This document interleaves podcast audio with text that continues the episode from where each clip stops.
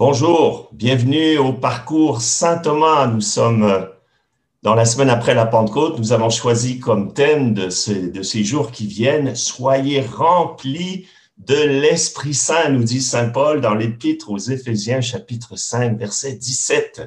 Comme si l'Église était une station d'essence où on venait continuellement faire le plein pour pouvoir carburer à l'Esprit Saint.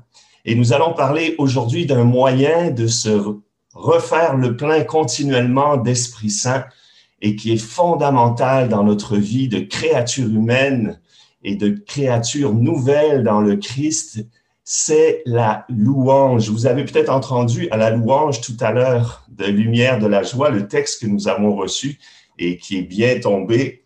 Et voici la première communauté chrétienne immédiatement après la Pentecôte qui est décrite par euh, Luc dans les Actes des Apôtres, chapitre 2, verset 46, jour après jour, d'un seul cœur, ils fréquentaient assidûment le temple et rompaient le pain dans leur maison, prenant leur nourriture avec allégresse et simplicité de cœur. Ils louaient Dieu et avaient la faveur de tout le peuple. Voilà. Je me rappelle quand j'ai me suis converti à l'âge de 24 ans, quand j'ai reçu l'effusion de l'esprit, immédiatement j'ai appris deux choses. J'ai appris d'abord à pleurer parce que je pleurais plus depuis des années. Mon cœur était devenu un cœur de pierre. Et j'ai appris, plutôt j'ai senti un désir de chanter qui avait quitté mon cœur euh, depuis l'adolescence, euh, mon cœur d'enfant qui était enfoui sous mon péché et mon orgueil. Tout d'un coup, ça se réveillait. Je sentais ce besoin de pleurer le vieil homme euh, pleurer aussi les merveilles de la miséricorde de Dieu et je sentais ce besoin de le louer, de chanter un chant nouveau parce que Dieu m'avait donné un cœur nouveau et que je commençais une vie nouvelle. Alors, dans cet enseignement sur la louange, il y aura trois parties. On va voir qu'est-ce que c'est la louange. C'est un terme qu'on utilise souvent, mais qu'est-ce que c'est exactement? Et pourquoi c'est important de louer quand on est chrétien? Et on va voir aussi concrètement comment louer. Et lors de la euh, table ronde tout à l'heure, nous aurons euh, un partage sur comment ça se vit euh, pour des gens qui sont dans le monde aujourd'hui, la louange. Alors, qu'est-ce que c'est la louange? Bien, depuis l'Antiquité, la louange a existé même dans le monde païen. Louer, c'est d'abord adresser des éloges. Quand un, grand chef de guerre, un grand politicien, un grand artiste avait achevé une œuvre extraordinaire. On lui adressait des louanges, même on écrivait des euh, chansons, des poèmes pour euh, l'admirer, pour lui dire notre pour leur dire estime, pour lui rendre gloire. La gloire, c'est la grande renommée, encore une fois, d'une personnalité forte. Le magnifier, ça vient du latin magnus, grandir. C'est grand, tu es merveilleux, Périclès ou Homère ou euh, euh, tel chef euh, de guerre, Alexandre le Grand. Quand on va à un concert de rock, les jeunes, quand l'artiste rentre sur la scène, on le loue parce qu'il est grand, parce qu'il est beau, parce qu'on aime sa musique. Eh bien, combien plus on doit louer le créateur de l'univers et le sauveur de tous les hommes. Lui adresser des, éloges, dire tu es beau, tu es grand, le magnifier, le remercier, l'admirer. Voilà la louange. Et dans le début de la première lettre, non, il n'y a pas de première lettre, c'est la lettre aux Éphésiens de Saint Paul que nous allons faire, nous allons lire dans les jours qui viennent en Lectio Divina. Paul commence en disant Béni soit le Dieu et Père de notre Seigneur Jésus-Christ, lui qui nous a élus avant la fondation du monde pour être ses fils dans l'amour. Alors, il adresse une bénédiction, il dit du bien de Dieu, il loue Dieu. Voilà, le cœur s'est ouvert. On dit des bonnes choses de Dieu parce que Dieu nous a fait du bien, il nous a créés. Alors, première étape, on a dit, pourquoi louer Dieu Bien, c'est inscrit dans notre être de créature, de remercier Dieu parce que c'est lui qui nous fait exister et c'est lui qui nous a sauvés et c'est lui qui nous sanctifie.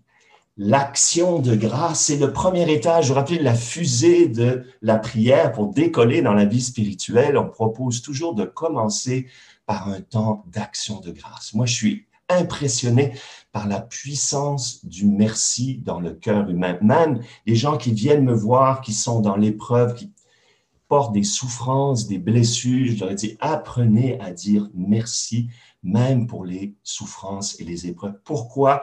Parce que la souffrance, l'épreuve tend à nous contracter, à nous durcir. Le merci nous ouvre et permet à Dieu de nous soulager, de nous guérir. Mais ce merci est plus profond parce que c'est une reconnaissance que sans Dieu, c'est le néant. De lui, nous recevons la vie, le mouvement et l'être, dit Saint Paul aux Athéniens. Regardons tout ce que nous devons à Dieu, la vie, nos parents, notre famille, notre cité, notre pays, la nature, etc. Tout ce que Dieu a mis en nous, une intelligence capable de connaître la vérité, une volonté capable d'aimer, un corps capable de louer Dieu, capable d'aimer aussi, de donner la vie à d'autres êtres. Ça, ça devrait suffire à remplir notre journée d'action de grâce et de louange, mais il y a encore plus. Dieu nous a sauvés en son Fils. Il a tant aimé le monde qu'il a envoyé son Fils dans, le, dans ce monde afin que, en croyant par lui, nous ne périssions pas, mais que nous ayons en héritage la vie éternelle. Oui, nous bénissons notre Dieu et Père parce qu'il nous prépare un héritage de vie éternelle. Il nous dit, ne te contente pas de cette vie, ce n'est qu'un avant-goût, ce n'est qu'une préparation, ce n'est qu'un tremplin vers une vie où tu pourras me louer jour et nuit dans la joie, où tu déborderas de louanges, où ce sera ton activité éternelle de remercier Dieu, de l'admirer, de dire des grandes choses de lui. Saint Augustin nous dit que comme ça va être notre activité éternelle, eh bien, il faut se pratiquer sur la terre pour être prêt à aller au ciel. C'est tellement triste de voir des chrétiens qui n'ont pas appris à louer Dieu. Hein? Parce que louer Dieu, ça, ça fait comme sauter le bouchon. Alors, vous rappelez euh, euh, que... Oh oui, je voudrais plutôt vous, vous rappeler un, un événement qui s'est produit un jour, j'en ai peut-être déjà parlé. J'étais dans un groupe d'adolescents, puis il y avait une animatrice avec nous, puis je les, je les faisais pratiquer la louange. Alors, je disais, ben, on va séparer le groupe en deux. Il y en a un qui va chanter, puis l'autre qui va dire des louanges à Dieu. Parce qu'au début, on est gêné d'ouvrir la bouche devant les autres, dire merci Seigneur, béni sois-tu. Alors, couvert par la musique. Donc, on se sépare en deux. Puis l'animatrice qui était du côté de la louange, je la vois pleurer après qu'on ait fini l'exercice.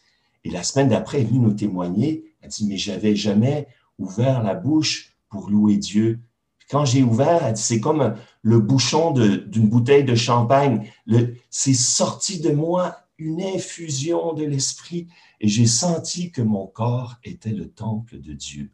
Et c'est drôle parce que moi, je m'aperçois que c'est capital, ce bouchon à faire sauter, parce qu'il y a en nous le champagne de l'Esprit Saint, mais pour que l'effusion de l'Esprit se développe, eh bien, ce petit geste de la langue qui est au fond un acte d'enfant. Regardez comme les enfants louent Dieu facilement. Hein. Ils écoutent lumière, la joie, ils dansent, ils chantent, ils disent merci Jésus.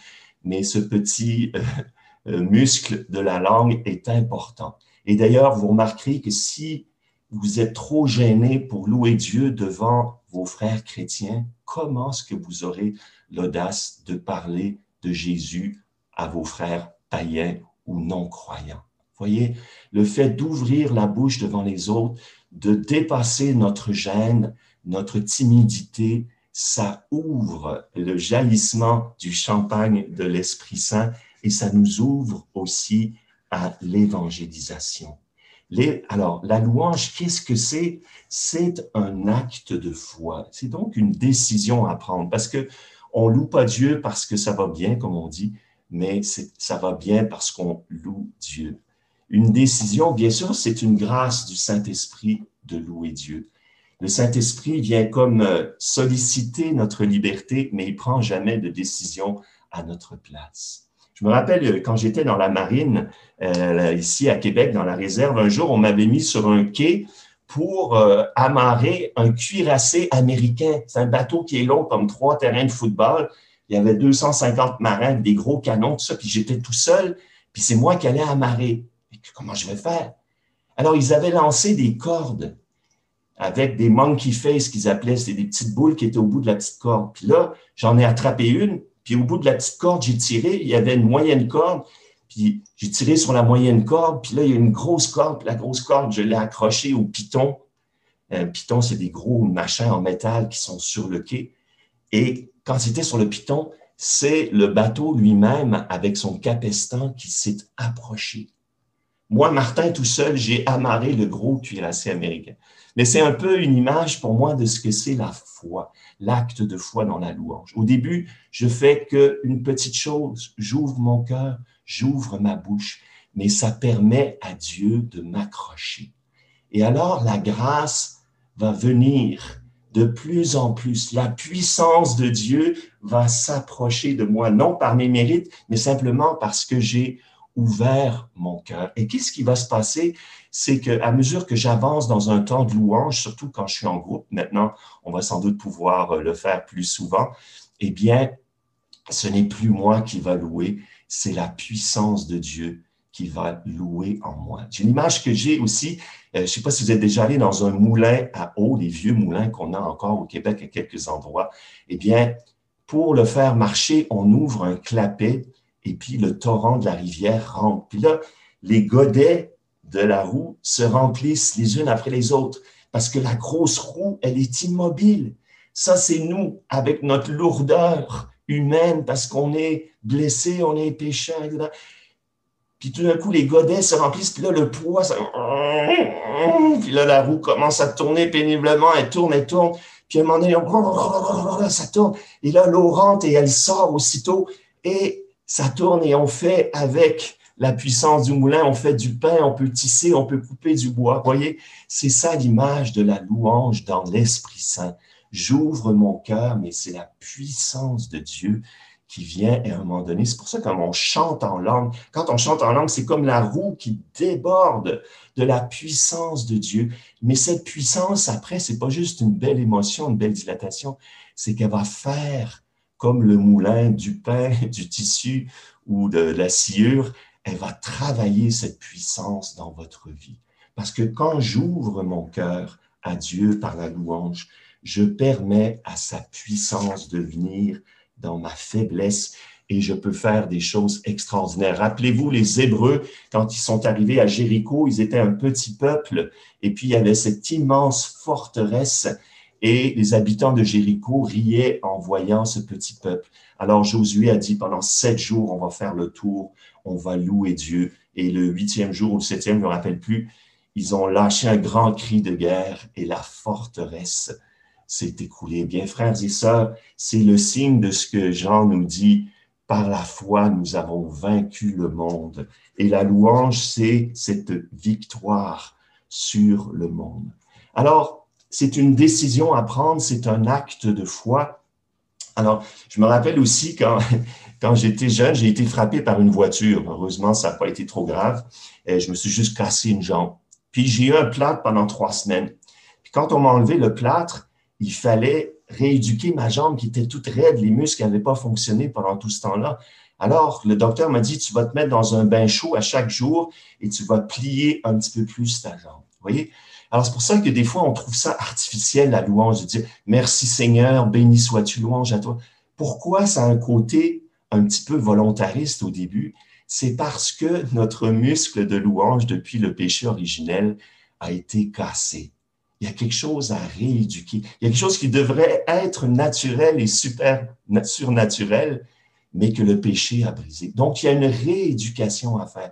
C'est pour ça que il faut s'exercer à la louange jusqu'à ce que ça devienne une deuxième nature. C'est la définition d'une vertu. Une vertu, c'est une disposition stable à faire le bien qui s'acquiert par la répétition. C'est pour ça que la louange, il faut tendre à la vivre au quotidien. Il faut avoir un temps de louange. Alors, grâce à la lumière de la joie, maintenant, vous pouvez avoir une louange, même si vous êtes seul, avec une petite communauté qui vous entraîne. Il y a des gens qui louent Dieu dans leur voiture, il y en a d'autres qui le louent sous la douche, euh, etc., en se rasant la barbe, c'est bien. Mais c'est important aussi de pouvoir avoir des vrais temps de louange, c'est-à-dire de s'arrêter, de prendre son coin de prière, si vous avez une icône, un crucifix quelque part chez vous, puis si vous mettez lumière de la joie, vous le mettez, et vous pouvez le faire complètement consacré à ça. Je comprends que dans la semaine, des fois, vous n'avez pas le temps, vous le faites dans votre voiture, c'est très bien. Mais n'oubliez pas qu'il faut aussi de temps en temps le faire, être 100% dans un espace et un temps consacré à cette louange. Et on va commencer avec un signe de croix. On va dire, merci Seigneur de m'avoir donné la vie aujourd'hui. Merci Seigneur de pouvoir te louer. Puis on va prendre deux ou trois chants euh, qui sont dynamiques et joyeux, qui sont faits de la parole de Dieu. Et c'est cette parole qui est la meilleure louange, c'est pas la nôtre. On prend les paroles même de Dieu pour louer Dieu, c'est extraordinaire. Et on essaie de répéter régulièrement cet exercice qui fait qu'à un moment donné, c'est pas juste la louange quotidienne avec un temps de louange précis euh, qui va entrer dans ma vie, mais c'est que je vais devenir une créature de louange. Je vais être un être d'action de grâce, un être qui vit dans ce réflexe de dire merci. Moi, personnellement, tous les offices que je fais dans la journée, je commence par dire merci. Quand je prends mon temps d'adoration, je commence par dire merci. Avant de me coucher, dire le compli, je commence par dire merci. C'est devenu une seconde nature et je m'aperçois de toutes les merveilles que Dieu fait dans ma vie, même si je euh, ça va pas super bien ce jour-là ou dans ce moment. Puis une autre chose importante, et je terminerai là-dessus, qui, euh, qui est fantastique dans la louange, c'est que la louange, c'est comme une grande voile qui ouvre l'action de l'Esprit Saint et qui va permettre au charisme de s'exercer. Quand vous êtes dans une assemblée de prière, eh bien, la louange, en général, amène l'exercice des charismes les personnes déjà dans un charisme de choix de chant vont choisir un chant dans l'Esprit Saint. D'autres vont faire une exhortation dans l'Esprit Saint, dire Seigneur, louons Dieu, il est grand, il a fait des merveilles. D'autres vont avoir une parole de science, une prophétie. D'autres le charisme de texte, peut-être même annoncer une guérison. Le chant en langue va être ce débordement hein, de la roue qui tourne dans la louange, puis d'être un petit enfant dans les bras de notre Père céleste avoir ce moment de contemplation, de bien-être. On a l'impression d'être avec les anges. Mais c'est la louange qui ouvre à cette grande diversité des dons et des charismes. La louange apporte la joie. Si vous venez à Saint Thomas d'Aquin, vous savez que c'est une paroisse joyeuse et fraternelle. Pourquoi?